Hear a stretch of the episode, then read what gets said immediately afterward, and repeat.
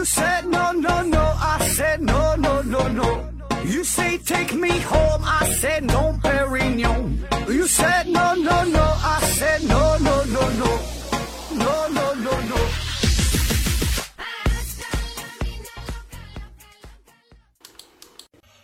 拼命探索，不计后果。欢迎您收听思考盒子，继续聊聊化学圈的事儿。上回书啊，咱们说到了拉瓦锡，这是一个贵族出身。那今天咱们聊的这位呢，也是贵族出身，也是个富二代。他呢是发现了人类历史上第一个定律，还把化学正式的确立成为一门科学。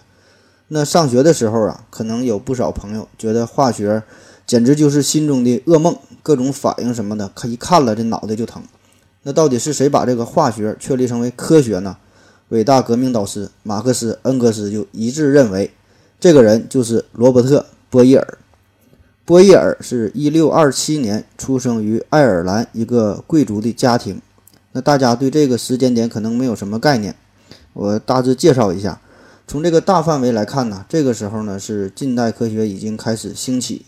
那在这之前呢，欧洲有几件大事儿。一个呢就是大航海和这个地理大发现，一个呢是这个文艺复兴，还有呢就是各种宗教改革的运动，这些呢就让科学逐渐的独立起来，摆脱了宗教的桎梏。嗯，这呢也是一个名人辈出的时代。你看，我给你提几个硬人儿，就在博伊尔诞生前一年，这个是弗朗西斯培根刚刚去世，就是说那个知识就是力量这个人。比这个波伊尔年龄大一些的一些前辈呢，这个意大利的有这个伽利略，德国呢有开普勒，法国呢有笛卡尔，然后这个牛顿爵爷呀是比这个波伊尔是小了十六岁。那你看咱们说的这些名人里边，有思想家，有哲学家，有物理学家，有数学家，而这个化学这个重任呢，就是落在了波伊尔身上。波伊尔呢，他的父亲是一名政治家，曾经呢担任过爱尔兰的财政部部长。还被授予了伯爵的这个爵位，获得了大量的封地。那家里的钱呢就不用说了，这冰箱里那都是钱。可以说呀，这波伊尔那真是含着这个金汤匙出生的。他的这个家族里呢，一共有十四个孩子，他上面呢六个哥哥，七个姐姐，他是最小。那具体他妈多大岁数生的啥，这个咱就是无从考证了。但咱可以粗略的算一下，他上边呢有十三个孩子，那估计他妈应该是一个高龄产妇。所以这个波伊尔啊，从小。这个体格就明显的弱于其他那些哥哥姐姐，就经经常得病啊，三天两头就得吃药。那有一次他这个生病了，大夫呢还把这个药给开错了，差点就把这个波伊尔给吃死。好在是他这个胃肠功能也是不太好，基本的没吸收，就全都把药给吐出来了。那经过这件事儿，这波伊尔就立志立下了鸿鹄之志，长大了要当一名医生。那那个时候的医生啊。都是全能手，你得会看病，还得自己配药，所以你想研究医学就得做实验，就得配药嘛。这呢也是使得博伊尔对化学实验就产生了浓厚的兴趣，就是让他这个后来走上了这个化学的道路。那那个时候的贵族都流行叫骑士精神，那啥叫骑士精神？就是这个八个词儿，嗯，谦卑、荣誉、牺牲、英勇、怜悯、诚实、公正、灵魂，都是好词儿呗。具体啥意思咱不知道，反正这个你想当骑士，那最起码的要求就是你得会骑马。但是波伊尔呢，对这些打打杀杀的事儿啊，那是一点兴趣也没有，唯一的爱好就是安静的读书。那波伊尔他爸一看这孩子既不能提枪上马成为光荣的骑士，也不能继承家族的衣钵成为这个大政治家，那你爱读书，那你就读吧，反正家里边也有钱，就给他买了几个图书馆。然后博伊尔呢，天天就看书，嗯，家里还给他请来了这个最好的家庭教师，就学习呗。然后呢，后来是借助这个权势和这个人脉，这波影呢就提前进入到了英国最有名的中学，叫伊顿公学。那直到现在，这也是呃英国几乎是最著名的贵族中学了。这这里边培养了二十位英国首相。这个伊顿公学呀，是向来以这个军事化的严格管理而著称。那咱之前说骑士精神有两条嘛，叫英勇和牺牲。所以这个一战的时候，英国男子在战场上的战死率大约是百分之十一，而从这个伊顿公学毕业的这个男子战死率高达百分之二十点六。你看，这就叫骑士精神。而这个英国中学规定的入学年龄呢是十三岁。那波伊尔是因为他爸找人了，所以他八岁的时候就入学了。你看，本来他就是年龄就小，还还是从这个爱尔兰到的这个英国，然后呢，他性格还比较内向，说话呢还有点口吃，所以呀，这个瘦弱的爱尔兰男孩就经常被当地的学生所欺负。那好在是这个时候有一个不错的老师，叫做亨利·沃顿。沃顿这个人爱好十分广泛，是一个著名的艺术品鉴赏家，然后就经常带着波伊尔去伦敦去溜达玩一玩，看看油画啊，看看建筑啊，看看哥特式的大教堂啊。这个波伊尔母亲去世的早嘛，打小就是没有母爱，所以呢，在这个大教堂里边就是感受到了浓浓的宗教氛围和这个一些温暖，这呢也是为他后来呃成为基督教教徒啊，这个是一个重要的原因。那一转眼就是到了一六四零年，这年呢，波伊尔是十三岁。那是就在这一年，这个爆发了英国资产阶级革命。你看，又说到革命了，大家可能又不爱听。这事儿呢，简单，特别好理解，咱就简单说几句。现在我们都听说这个有英国王室嘛，现在的女王是伊丽莎白二世，老太太九十多岁了，精神头挺足。虽然呢，也有不小的权利，可以不用办护照啊，就想去哪国去哪国。他也也没有驾照，就可以可以随便开车，这都是真事儿啊。他这更大的权利啊，他是这个呃英国的这个三军统帅。但是现在这个王室更多的只是一种精神上的象征。可是呢，在这个四百年前的时候啊，那不一样，这个王室是独揽大权，就维持着封建专制的统治。那为啥要革命呢？那就是一个阶级对另外一个阶级不满呗。这段时间呢，英国的海外贸易迅速的壮大，这个手工业呢也是大力的发展，英国的资本主义呢就迅速的崛起。说的通俗点儿啊，就是这些新贵族、这些商人手里边有钱了，势力壮大了，但是呢，他们在政治上是一点地位也没有，所以呢，这就与这个王室就产生了矛盾。这个英国王室这些上层阶级，这这这帮人呢，自然是不愿意主动退出历史舞台。那资产阶级就不服呗，咱咱也不怕你哈，咱也能耐了。那一个不愿意下去，一个呢还想上来，那怎么办？那就干架呗，你就只能是革命了。那个时候，这个英格兰和这个爱尔兰呢是都归这个呃王室所管理的。那么战事这个战争一打起来之后，这个整个爱尔兰呢就是加入了保皇党，就是站在呃国王这一边。那自然的，这个波伊尔他的家族啊，就也是成为了保皇派。那当然，这些事儿啊和咱们的主人公和这波伊尔关系并不大，因为这段时间波伊尔基本是没着家，一直呢是在外边读书，日内瓦呀、呃法国呀、瑞士啊、意大利啊，就欧洲各处转了转，学习法语啊、拉丁语啊、数学啊、艺术啊，就是这些课程。特别是他在这个意大利佛罗伦萨的时候呢，是看到了伽利略的名著《关于两大世界体系的对话》，那这本书就给他留下了很深刻的印象。就是二十多年后，他也出了一本书，叫《怀疑派化学家》。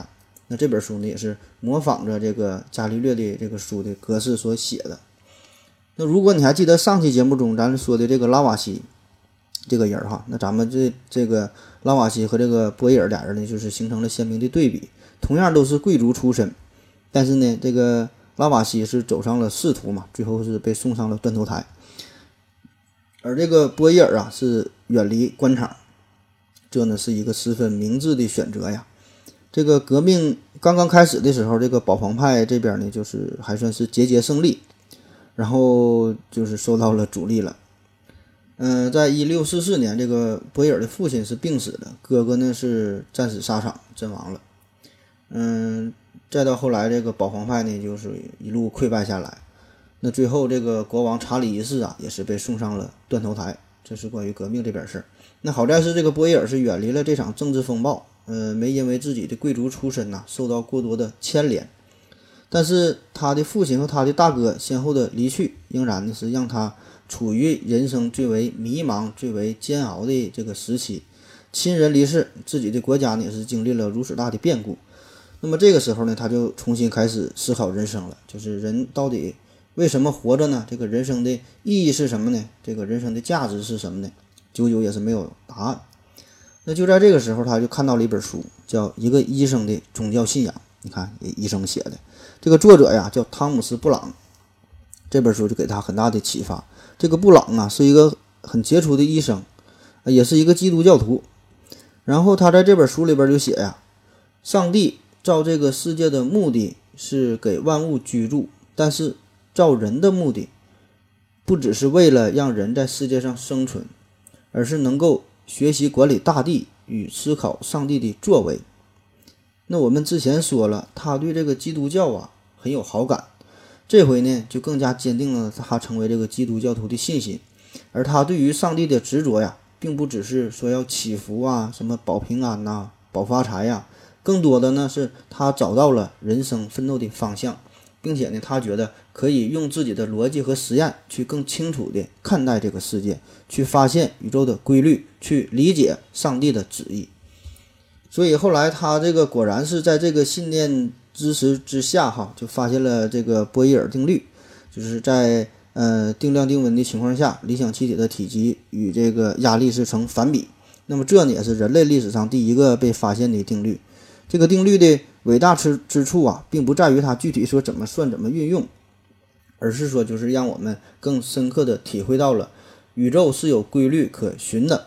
我们可以通过规律来认识这个世界。就像是爱因斯坦说的，这个宇宙啊最不可理解之处就是居然它是可以被理解的。但是这里边我也有一个小疑问，就是不知道为什么把这个波义尔定律称为人类历史上第一个被发现的定律。这个阿基米德定律，呃，比它早一千八百多年的，这个咋就不算了呢？好了，咱们先歇一会儿。我要跟正南去尿尿，你要不要一起去啊？我也要去。呃，风姐，我要跟正南、阿呆一起去尿尿，你要不要一起去啊？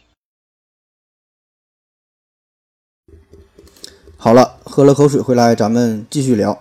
下面呢，我们说说波义尔的一些贡献，咱就挑点有意思的说一说。呃，我们上学的时候啊，这个化学课上都用过石蕊试纸。我靠，这个词儿太难读了。石蕊试纸就是检验溶液酸碱性的。这个遇到碱呢就变蓝，遇到酸呢就变红。那这个石蕊试纸呢，就是波伊尔发明的。那要说这事儿啊，还是一个挺悲伤浪漫的爱情故事。嗯，波伊尔二十八岁的时候是遇到了自己生命中的另一半，是一个乡村医生的女儿，名叫爱丽丝。那有一天呢，这俩人就一起散步，然后就看到了有一位农民呐抓了一把土放进自己的嘴里。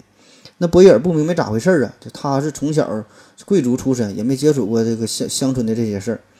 然后爱丽丝呢就告诉他呀，说这个土壤这个土壤的这个酸碱性和农作物的生长啊关系非常密切。那么这个农民用嘴尝一尝就来辨别土壤的酸碱度。但是很多人呢就是呃因为尝这个土啊就是感染了疾病。那博伊尔一听，这个我这个表演的时候到了，作为一名化学家，专门就是研究这个酸碱度这些事儿的，那他就希望能够找到一种简单的检测土壤酸碱度的办法。可是呢迟迟没能成功。那更悲催的是，过了不久之后，这个爱丽丝啊，就是因为患上了肺结核，就是撒手人寰。那在这个爱丽丝去世之后，这个波伊尔呢，就在自己的实验室里边就摆放着女友生前最喜欢的紫罗兰花，就表达对这个女友的思念之情。那在这个一次做实验的时候，这个波伊尔啊，不小心就把这个盐酸溅到了紫罗兰的这个花瓣上，然后呢，他就用这个水啊清清洗这个紫罗兰花瓣。他就发现这个紫色的这个紫罗兰竟然呢是变成了红色，那么这个意外的发现就是让波伊尔十分的兴奋呐，然后他就用就用各种其他的这个植物色素进行这个酸碱度互相作用的这个实验，那么最终就发现石蕊第一，就从这里边这个提出来的这个效果最好最最明显，然后呢波伊尔就把这个石蕊溶液呀，呃这个把纸放到这里边就浸泡一下，然后呢就把这纸片烤干。这呢，就是我们现在这个化学实验中仍然在用的这个石蕊试纸。除了具体的科学研究，他还干了一堆大事儿。这呢，也是促进了科学的发展。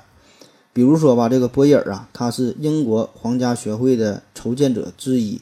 这呢，可是英国乃至全世界，就现在都是相当有权威的科学学术机构了，也是人类迄今为止，呃，历史最悠久、从未间断过的。这么一个科学学会，这是这个波伊尔啊，在他这个女友爱丽丝的去世之后嘛，然后呢，他就离开了这个令他伤心的爱尔兰，前往牛津。那为了更好的能在牛津做实验，他呢就在牛津，在这个自己的庄园里边啊，建了一个化学实验室。反正有钱就任性呗。那在这个实验室里边，他就是经常召开各种科学沙龙。那之前在伦敦呢，有也有一帮这个爱之求真的人，他们也是呃有一个组织叫做无形学院。那后来这个无形学院这个队伍不见不断的扩大，嗯、然后就是结识了这个波伊尔嘛，然后就在波伊尔这个大庄园里边啊，他们就是经常举行这个集会活动。这地方大呀，可以说他的这个庄园就聚集了当时英国最有才华的这些科学家。那么这呢也是后来这个皇家学院成立的一个基础。那波伊尔呢一直也是这个无形学院的一个核心人物。在一六八零年的时候呢，他还被推选嗯成为这个会长。但是呢，他这本身体弱多病，那最主要的是他就讨厌这些乱七八糟的这些复杂的这个人际交往，然后呢就拒绝了。这这个他就是这个脾气。嗯、波伊尔在这个建造这个实验室的过程中啊，有一位得力的助手，呃，也是他发掘的一个这个科学大家。这人谁呢？就是罗伯特·胡克，就是后来和这个牛顿呐撕逼的这个人。那注意啊，这个人叫胡克，是发现胡克定律的胡克，是个英国人。那很容易跟他搞混的是另外一个人，叫做列文·虎克，这是一个荷兰人，就是做显微镜特别厉害，也是用这个显微镜发现精子的第一人。那不要问我具体他是怎么去做的，这俩人名很像，这个生活的时代也是很像，好像差不了几岁，就经常弄混，啊不一样啊。这个是波伊尔在这个牛津大学的时候，就发现教室外边有个扫地的少年呐，老是拿着这个扫把也不干活，站就偷摸的站在这个教室外边听讲。然后波伊尔就把这个少年叫过来了，那一介绍一打听，这个少年说了：“我叫胡克，来自英格兰怀特岛，家里边太穷了，没钱上学，所以呢就找了份在牛津大学扫地的工作，这一边扫地一边听课。”那波伊尔一听。很感动啊，就决定呢收他当助手。这胡克呢也是很争气，很快的就是发挥了他在仪器呃设计制造方面的天赋。那比如说，这历史上啊有个著名的马德堡半球实验，这个估计都听过。这个实验呢就是发生在这个年代这个时候，就是两个这个呃贴合在一起非常紧密的这个黄铜的半球，然后把里边空气抽走啊，这样就形成了真空。那么这个大气压力就把两个半球紧紧地压在一起嘛，然后用了十六匹马才把这两个半球拉开。这个消息啊，就从这个马德堡就是传到了英国，然后波伊尔呢就想验证一下。那么实验用的这个空气的这个抽气泵啊，就是由这个呃胡克设计并制造的。后来呢，胡克还呃设计制造了很多的东西，就比如说有更为精密的这个抽气机呀。那么这个装置的精妙之处就在于呢，它是能够使观察者能够看到玻璃试管之内的这个情况。那据说当时全世界呀，就是才只有四台这个机器。总之吧，就是正是得益于这个胡克的协助，就帮他制作了很多的这个器械，这波伊尔呢才能做了一系列关于空气压力呀、稀薄空稀薄空气状态啊等等的这么多的实验。当然，这个。胡克呢，也是在这个波伊尔的指导之下，迅速的成长起来，跻身到一线学者的行列。那要说这个胡克真是多才多艺，除了在这个物理学上有所建树，他呢还很擅长建筑学。一六六六年，这个是伦敦着了一场大火，这也是英国伦敦呐历史上最严重的一次火灾，这个一万三千多民房是都被烧毁了。但是有一个好处就是。这个大火呀，结束了长时间蔓延在伦敦的鼠疫。这火一烧，这个鼠疫没了。而这个牛顿呢，正是因为之前要躲避鼠疫，才是回到了乡下嘛，专心研究，使得他一六六六年大爆发，就成为他的奇迹年。很多研究都是在这个时候出现的。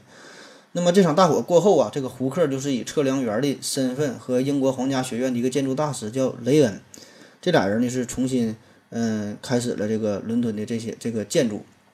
设计了一批非常优美古雅的建筑，就包括后来的这个格林尼治天文台，这都是这俩人整的。你看，你听咱这个节目啊，长知识，上下文呢还都能连上。那要说这个胡克和牛顿呐，最有意思的就是这俩人的撕逼大战了。但是呢，他俩他不是今天的这个主角啊，呃，主角主角，哎，又又读错了。所以呢，咱们今天就不展开说了，说说这个牛顿和波伊尔吧。这个牛顿这个臭脾气啊，那是出名的了，逮谁跟谁撕。但是呢，他对波伊尔还是相当给面子。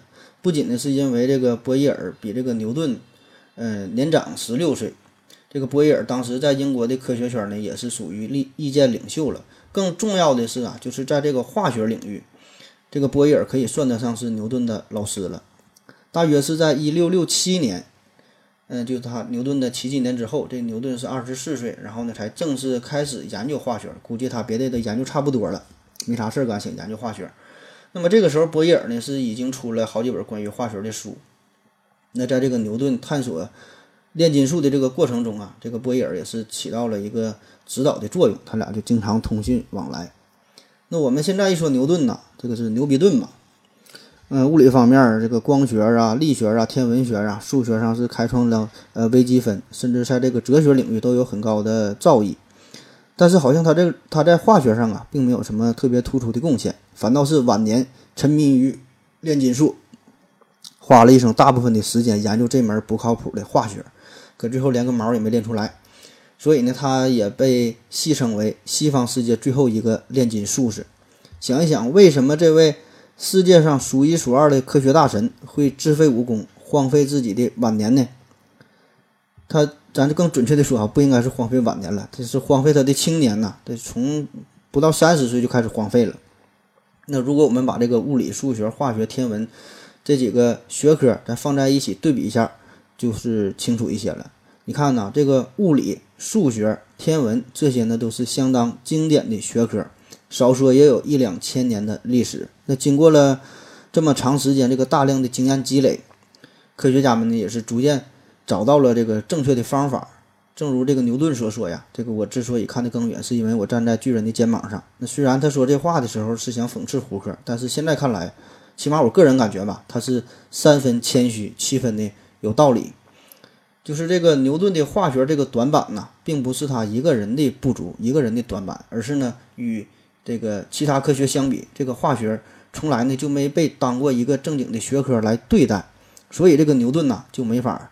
这个集化学之大成了，所以说这就是这个波义耳的伟大的地方了。你看他能把这个人类，这个当时是已经是走进了近代科学的这个时间点，这是在这个时间点上。然后呢，还有前边呢有伽利略，有笛卡尔，后边呢还有这个牛顿等等，这个一帮天才的情况之下，他能开辟出这个一片处女地，这呢是着实不容易。这可不是说是两千多年前那个古希腊的时代哈，随便搞个主题就是原创就能成为大师。所以这个波伊尔那真是夹缝中求生存，在这个科学圈杀出了一条血路，找到了一个属于自己的位置，使得这个科学就摆脱了从属于炼金术或者是医药学的地位，发展成为一门专门探索自然界本质的独立的科学。那我觉得这个是波伊尔身上最发光、最耀眼的地方。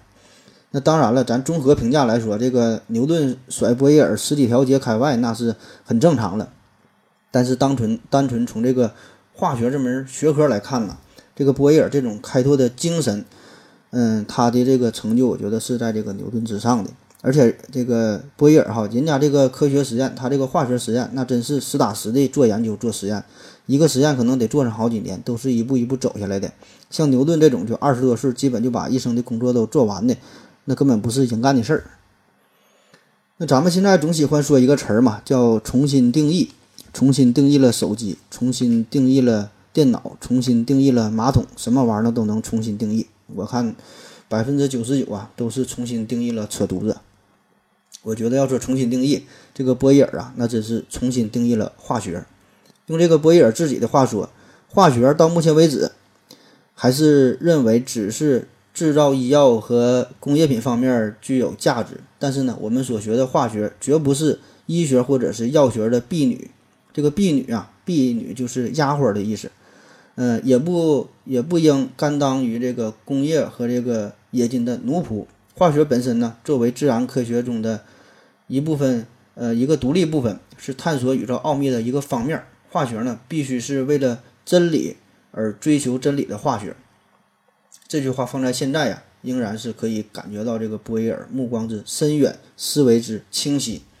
那从远古时期，人类就学会了生火，用这个粘土啊制造陶器；从这个谷物中呢，学会了制造酒，酿造酒。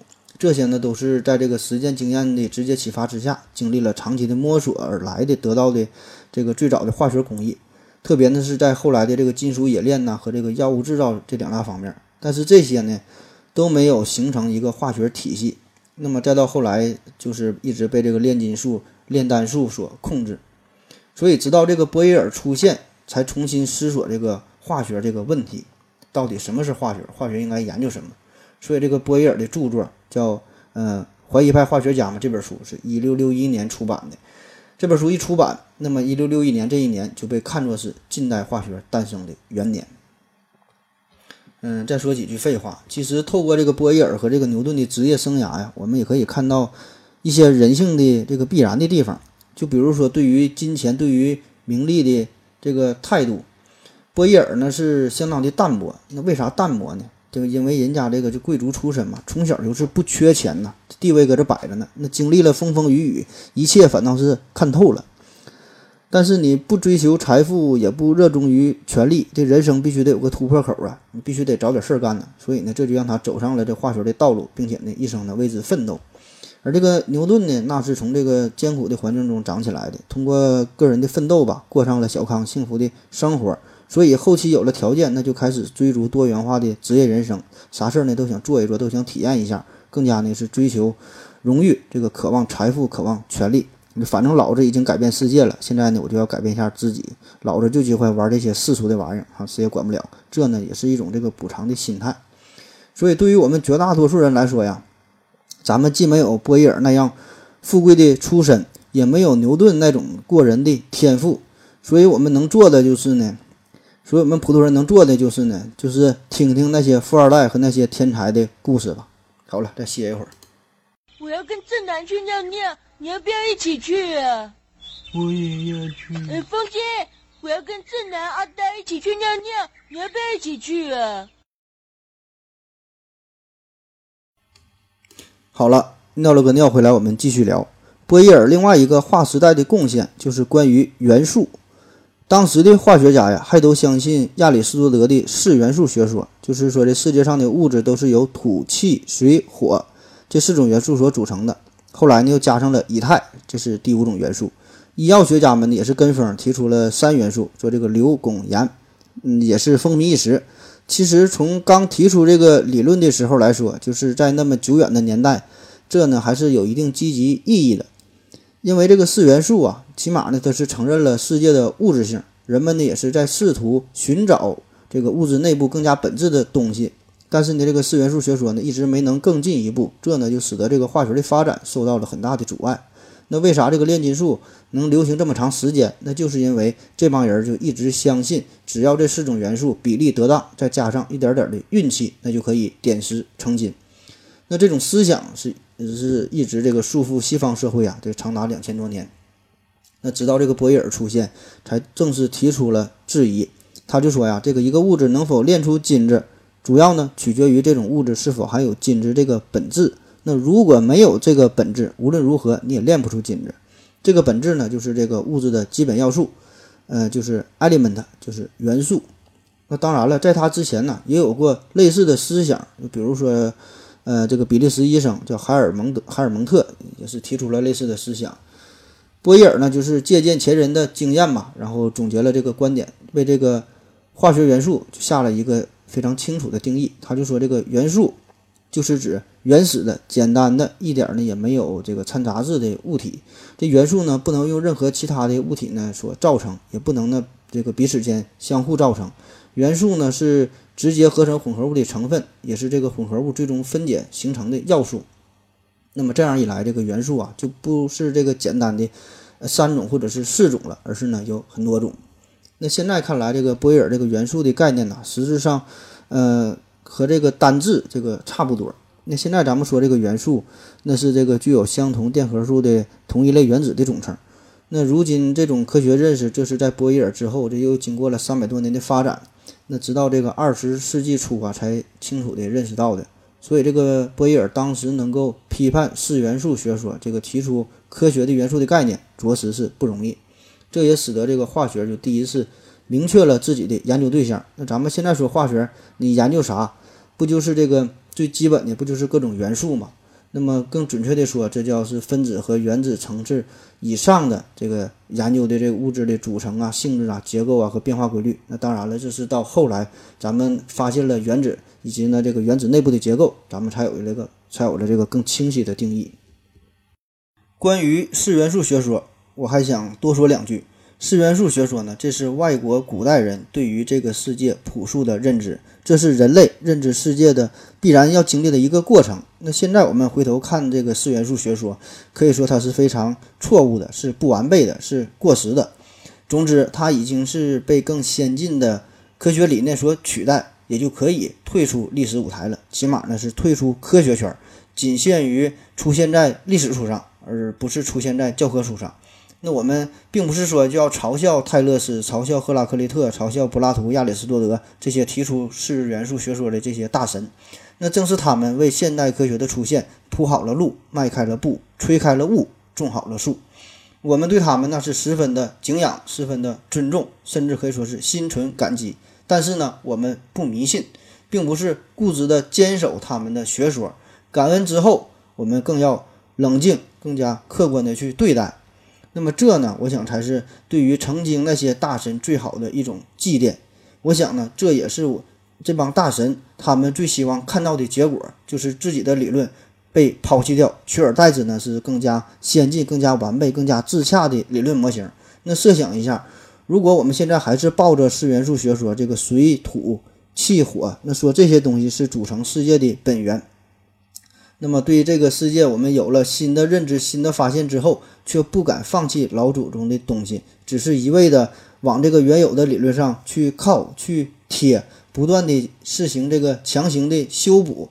那么，比如说这个四元素学说，说这个水那就是液体，土那就是固体，呃，这个气那就是气体，火那就是等离子态，这个以太那就是暗物质。你这样就是一边自我感觉良好，一边呢佩服自己的老祖宗，但是。个人感觉这是真正的科学吗？这个科学呀，不是玩文字游戏，科学呢是需要精准的定义，科学呢也不是抱着这个老祖宗的大腿不放，科学呢还是要强壮自己的身躯。自己你若不是金子，你把这个老祖宗的这个牌位插的再亮也没个鸟用。科学呀，应该是一个筛子，它呢能够筛掉所有虚假，留下的呢是一个冰冷的真相。科学呢，它不是。磁铁，它呢不需要吸引那些荣耀，更不用往自己的脸上去贴金。这个科学呢，就是科学。你甚至可以把这个科学看作成是一个富人的消遣，可以看作是一些天才的游戏。虽然看似对科学不敬，可这呢也是一种真实、一种坦诚的态度。这个科学绝对不是发家致富的工具，也不是巩固政权的砝码。虽然呢，它经常可以起到上述两种作用。那么这些话哈。我说完了，听懂就听懂了，没听懂你也别问，说的有点多了，还得说这个波义尔。反正这个波义尔吧，他是重新定义了元素，重新定义了化学，而且呢还规定了关于化学反应、什么化合分解呀、什么什么分析等等这些用语吧。那最伟大的功绩就是把这个古代视为魔术、视为虚幻般的这个化学，变为自然科学的一个重要组成部分。从而呢，为迎接化学新的黎明时期的到来敲响了破晓的钟声。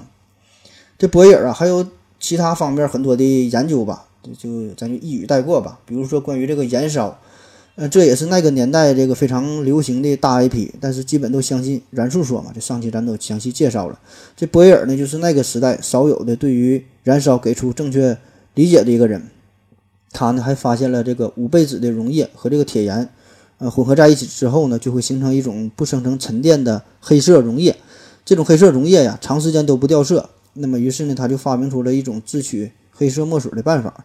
这种墨水啊，几乎是用了一个多世纪。那对于，嗯，其他方面还有这个对于医学啊，他对于这个人体的血液呀，对于尿液哈，都有一定的研究。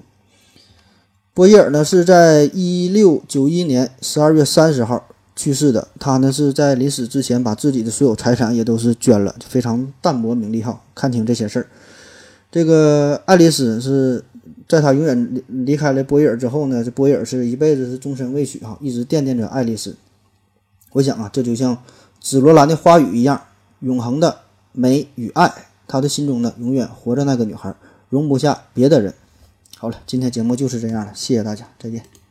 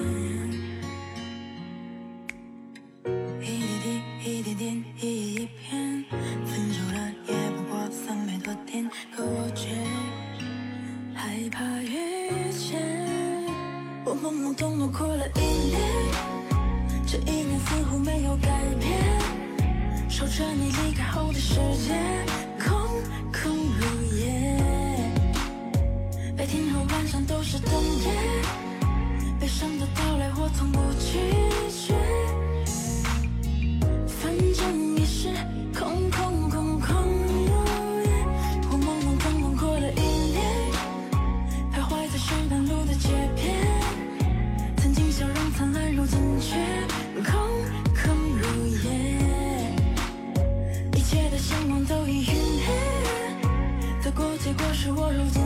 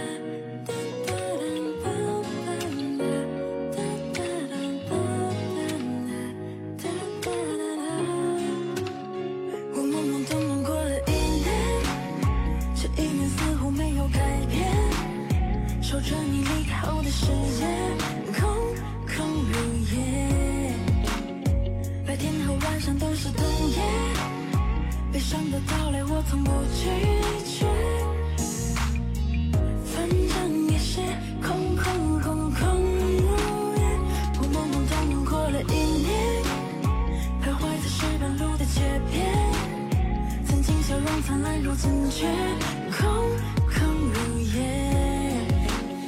一切的相框都已陨灭，得过且过，是我如今速写。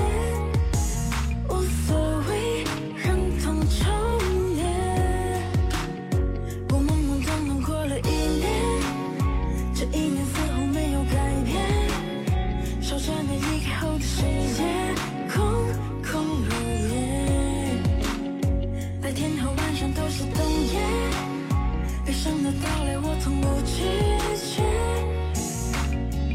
反正也是空空空空如也我懵懵懂懂过了一年徘徊在石板路的街边曾经笑容灿烂如今却空空如也一切的星光都已陨灭得过且过是我如今